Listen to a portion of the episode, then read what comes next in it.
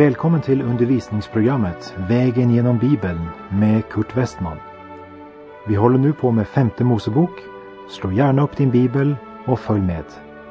Programmet är producerat av Norea Radio.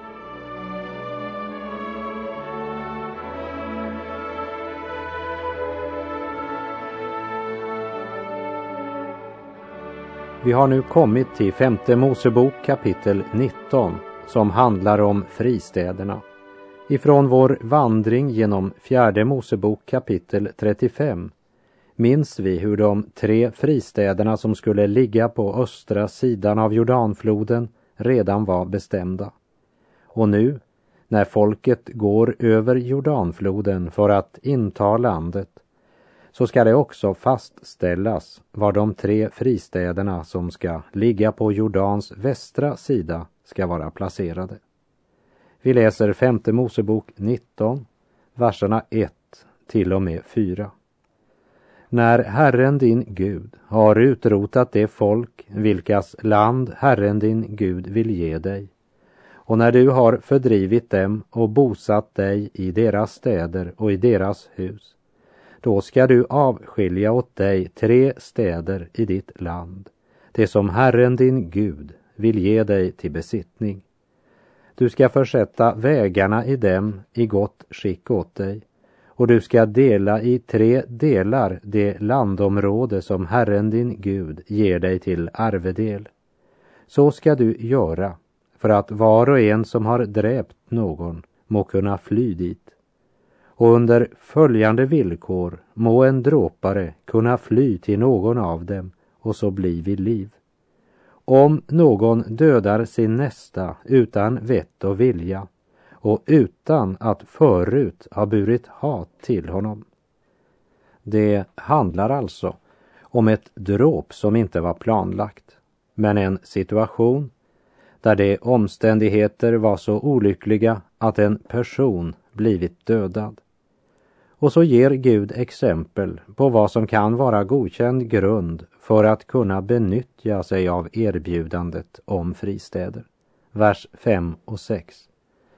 Som när någon går med sin nästa ut i skogen för att hugga ved och hans hand hugger till med yxan för att fälla trädet och järnet då far av skaftet och träffar den andre så att denne dör. Då må en sådan fly till någon av dessa städer och så bli vid liv. Detta må vara stadgat för att blodshämnaren, om han i sitt hjärtas vrede förföljer dråparen, inte må hinna upp honom ifall vägen är för lång och slå ihjäl honom fastän han inte hade förtjänat döden eftersom han inte förut hade burit hat till den andre. Gud gör det helt klart att fristäderna inte var till för att beskydda mördare. Men det skulle hindra att oskyldiga blev offer för hatet och hämndlusten som uppstod hos den dödades släktingar.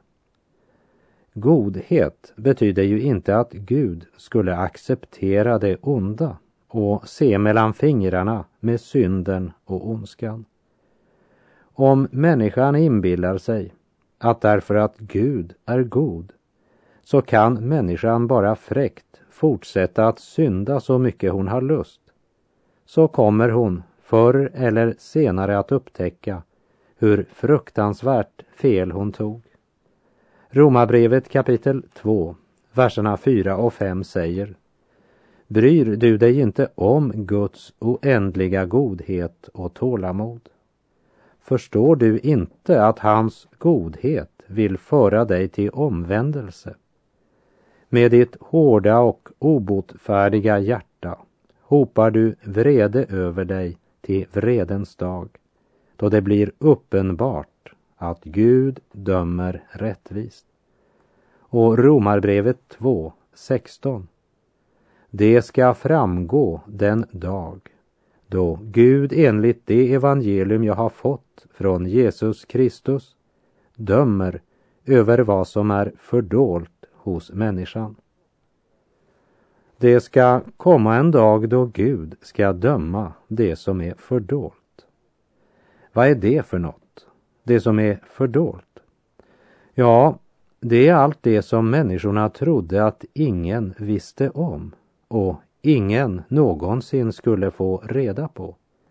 Men som på domens dag lika väl ska komma fram i ljuset. När människan ska få se hela sitt liv som på en filmduk. Varje ord och tanke, varje motiv och handling, allt. Det var fördolt hos människan, men det var uppenbart hos Gud. Och en dag ska Gud alltså döma allt det som är fördolt hos människan. Det vill säga, han ska lyfta fram det i ljuset. Människan kan förneka Gud, men hon kan inte förneka döden. Och döden är inte det sista. Det är bara inkörsporten till evigheten. Så vare sig människan vill tro det eller inte, uppgörets stund kommer. Då människan måste möta sitt livs Gud och svara räkenskap för sitt liv.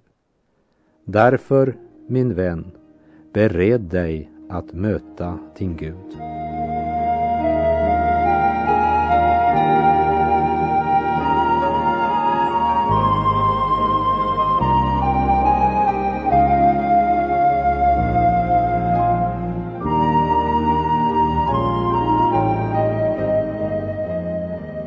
Gud hade först inrättat tre fristäder på den östra sidan av Jordan och nu ger han befallning om tre fristäder på västra sidan.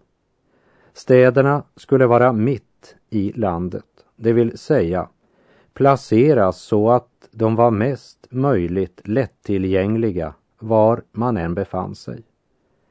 Så en fristad kunde inte ligga i ena hörnet av landet eller på en plats dit det var svårt att komma.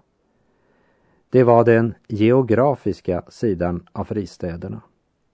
Dessutom så var orden du ska försätta vägarna till dem i gott skick åt dig. Här möter vi Guds omsorg och barmhärtighet mot den som hade dräpt en människa utan att egentligen ha tänkt det.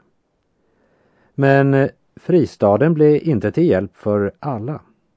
Fristaden var inte till för att beskydda en mördare så att han kunde fortsätta sin fruktansvärda gärning. I femte Mosebok 19 läser vi vidare verserna 11 och 12. Men om någon bär hat till sin nästa och lägger sig i försåt för honom och överfaller honom och slår honom till döds och sedan flyr till någon av dessa städer då skall det äldste i hans stad sända bort och hämta honom därifrån och lämna honom i blodshämnarens hand och han skall dö. Så fristaden var inte till för att beskydda mördare. Men som vi tidigare nämnde så handlade det om situationer där någon olyckligtvis dödat den andre. Det var alltså givet en noggrann beskrivning av den människa för vilken fristaden var tilltänkt. Och den mandropare som passade till beskrivningen Gud givit och som tagit sin tillflykt till staden från det ögonblick han befann sig innanför stadens portar kunde han vara helt viss på att han var räddad. Men Guds omsorg för människan gällde också mark och ägodelar vers 14. Du ska inte flytta din nästas råmärke. Något råmärke som förfäderna har satt upp i den arvedel du får i det land som Herren din Gud vill ge dig till besittning. Människan varnas för att gripas av habegär De skulle inte frestas att öka sin egendom på andras bekostnad. För Gud ville lägga märke till det. Jesus uttryckte det så här. Vad hjälper det en människa om hon vinner hela världen men förlorar sin själ? Gud varnar människan för att söka vinning på andras bekostnad. Gud dömer synden och Gud dömer syndaren. Gud avslöjar synden för att människan ska kunna bli frälst ifrån sina synder. Men Gud anklagar inte människan. Satan, han anklagar. Satan dömer ingen. Han bara anklagar, förnedrar och ödelägger. Och även människan har en tendens efter syndafallet att göra som Satan, nämligen anklaga för att ödelägga. Istället för att döma synden men älska syndaren. Därför ger Gud en regel för att ingen oskyldig ska falla offer för människors orättfärdiga dom. Och han säger, vers 15.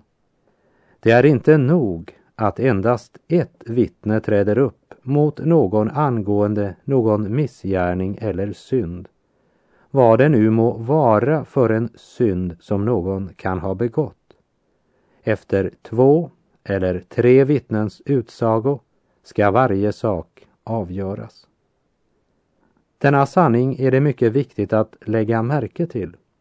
För lagens krav var fruktansvärt stränga och allvarliga. Därför fick ingen under några som helst omständigheter dömas bara efter ett vittnes ord. Så ett vittne, hur pålitlig och trovärdig han än var, var inte nog för att avgöra en sak. Om denna gudomliga regel hade praktiserats mera i våra liv och våra församlingar idag ville mycken strid och bitterhet upphöra. För det har nog varit stunder för de flesta av oss då vi i vår egen inbillade klokhet menade att när det var ett så pålitligt och trovärdigt vittne så borde väl ett vittne vara nog för att avgöra den aktuella situationen. Låt oss då minnas att Gud är klokare än oss och att det alltid är det bästa både för oss och för våra medmänniskor om vi håller oss till Guds ofelbara ord och råd. Här i femte Moseboks nittonde kapitel säger Gud att om det visar sig att någon avgivit ett falskt vittnesbörd mot någon så ska både den som anklagar och den anklagade träda fram inför Herren, som här representerades av prästen och domaren. Och eh, om domaren fällde den domen att vittnesbördet var falskt, så skulle det som det falska vittnet önskade straffa den anklagade med drabba honom själv. På så sätt skulle ondskapen utrotas ur nationen som vi ser i verserna 16 till 20. Och vi läser vidare i femte Mosebok 19 och vers 21. Du ska inte visa honom någon skonsamhet, liv för liv, öga för öga, tand för tand, hand för hand, fot för fot. Detta är lagen. I lagen finns ingen barmhärtighet. Och lagen kan inte göra en människa rättfärdig inför Gud. Lagen kan bara ge människan insikt om att hon är en syndare. Lagen är den spegel där människan kan se hur smutsig hon är. Men eh, man kan ju inte tvätta sig med en spegel. Man måste gå till tvättstället eller duschen om man ska bli ren. Guds lag står fast och Gud kräver öga för öga och liv för liv.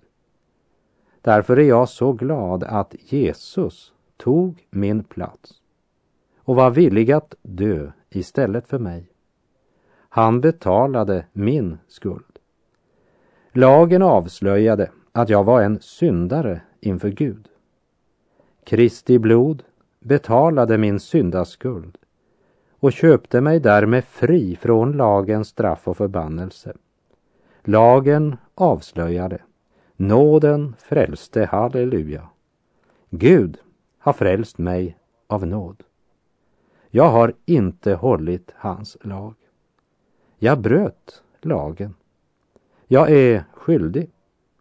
Men allt vad lagen kräver har Jesus uppfyllt, helt och fullt. Det är fullbordat. Och skulle du lyssna just nu, du som inte tagit emot denna gåva, frälsningen i Jesus Kristus, så ta emot den nu. Jesus själv säger i Johannes kapitel 1 och vers 12. Men åt dem som tog emot honom gav han rätten att bli Guds barn, åt alla som tror på hans namn.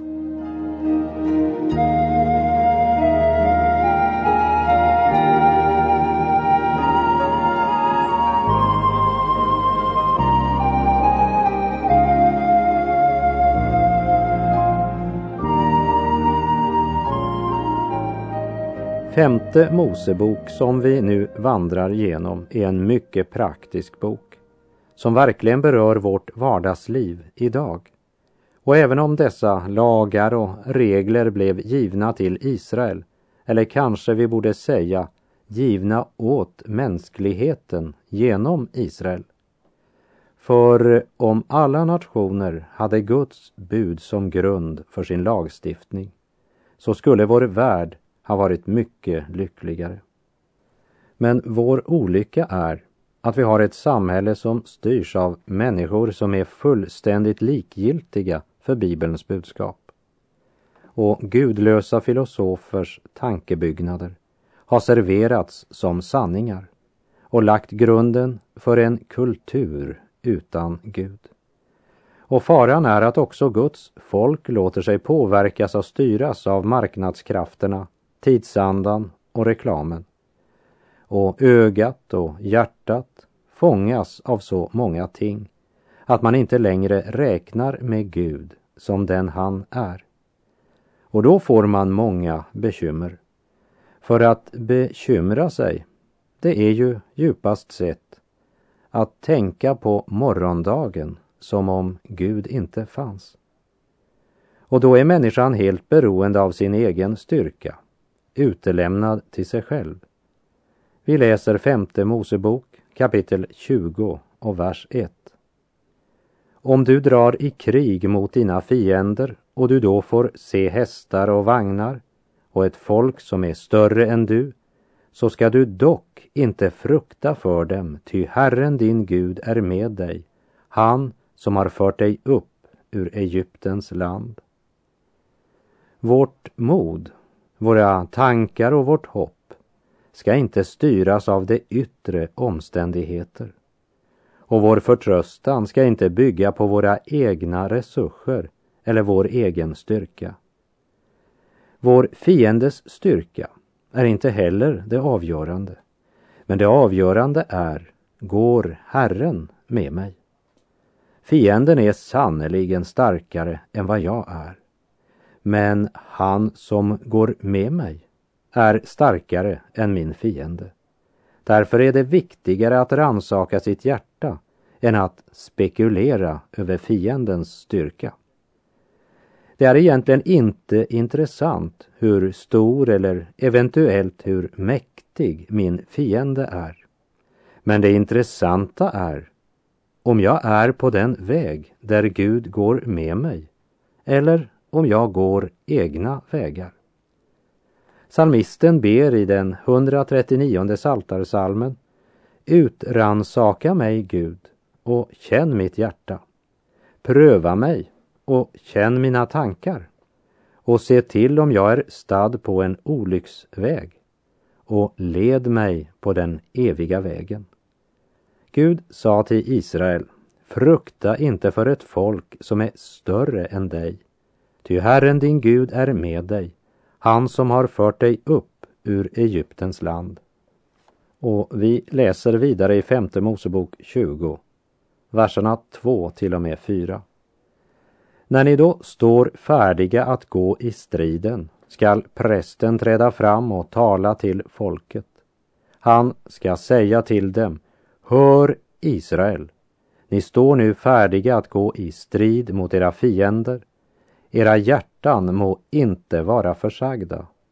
Frukta inte och ängslas inte och var inte förskräckta för dem, ty Herren, er Gud, går själv med er för att strida för er mot era fiender och ge er seger. Vad det handlar om är att förvissa sig om att man är på Guds sida. Och vi har fått något mera säkert att orientera oss utifrån än våra känslor och våra yttre förhållanden, nämligen Guds ord. Frågan är, vad säger Herren? Och när Israel skulle dra ut i strid så var det också några som var fritagna. Och här nämner Gud fyra saker eller fyra ursäkter som var begrundelser för att fritas från striden. Vers 5.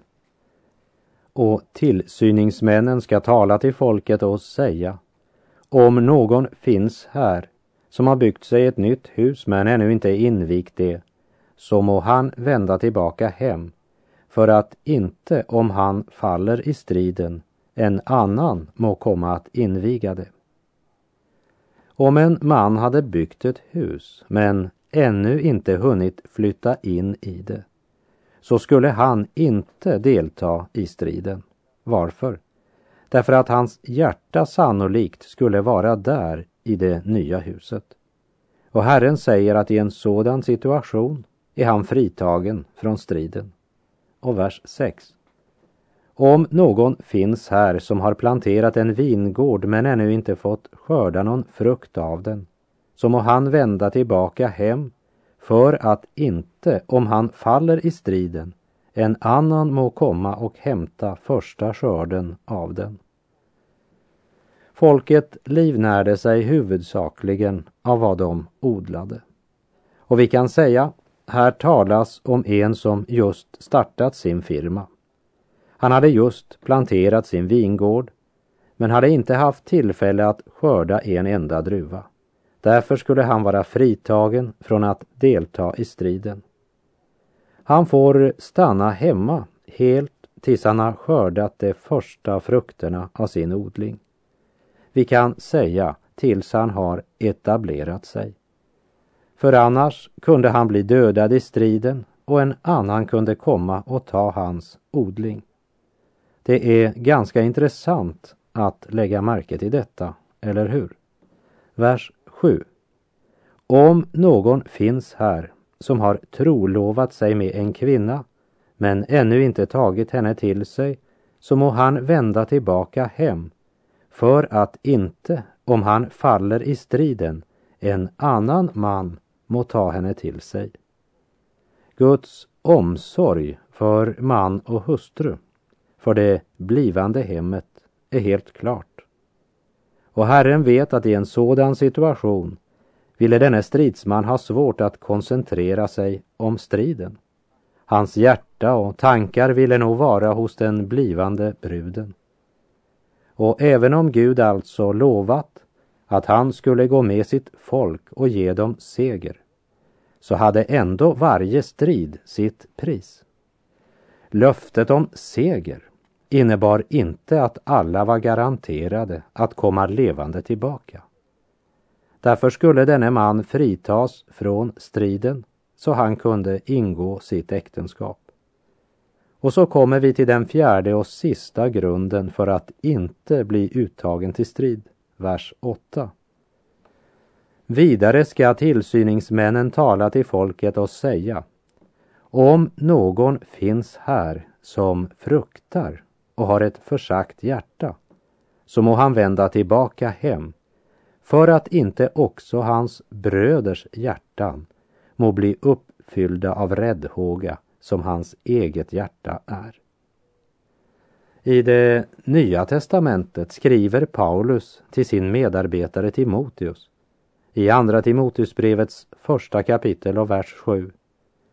Ty Gud har inte gett oss modlöshetens ande utan kraftens, kärlekens och självbesinningens. Bibeln säger inte att vi aldrig kan bli modlösa.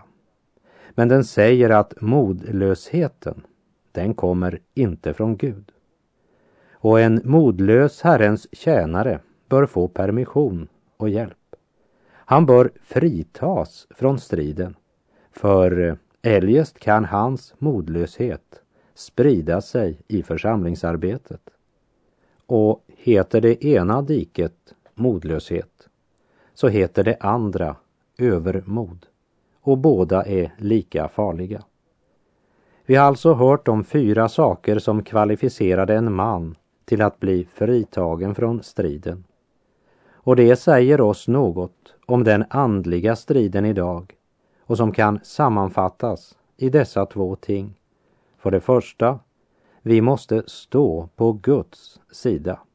Och för det andra, vårt eh, hjärta måste vara med. Vad är det som alltså är nödvändigt för en kristen stridsman? Ett hjärta som inte är bundet till det jordiska och bunden av mänskliga band, men beroende av Gud. Men hur ska man kunna bevaras i den ställningen? Jo, säger ordet, genom att ta på oss Guds rustning, som det står om i Efesebrevets sjätte kapitel från vers 13 och följande. Ta därför på er Guds rustning så att ni kan göra motstånd på den onda dagen och stå upprätt efter att ha fullgjort allt.